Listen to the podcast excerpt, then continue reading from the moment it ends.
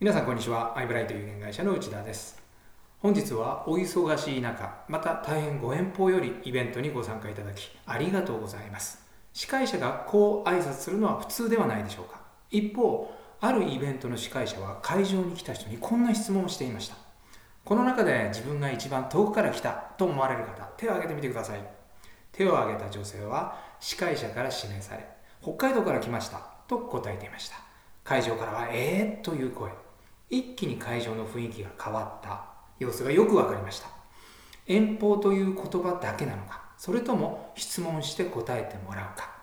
伝えることは結局全く同じでも伝え方次第でみんなの感じ方は大きく変わる。と実感しました。この話は保険を売るためのセミナーにも通じます。セミナーを開いても保険が売れなかった。そもそも個別相談に進む参加者が少なかった。こんな悩みを書いていませんか？一方、以前インタビューしたトップセールスはセミナーで保険を売り続けます。と言っても、セミナーで特別なことを伝えるわけではありません。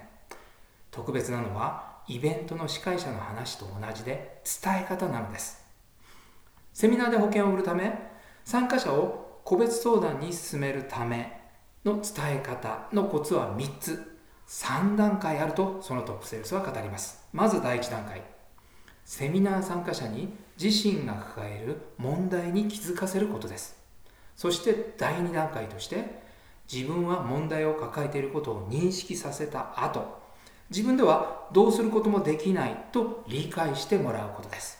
最後の第3段階として目の前には信頼できる先生がいてどうやら先生なら自分が解決できない問題を解決してくれそうだと期待値を上げることです。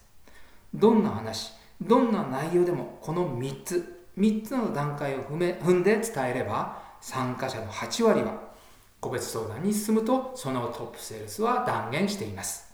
何を伝えるかよりもどう伝えるかが重要なのです。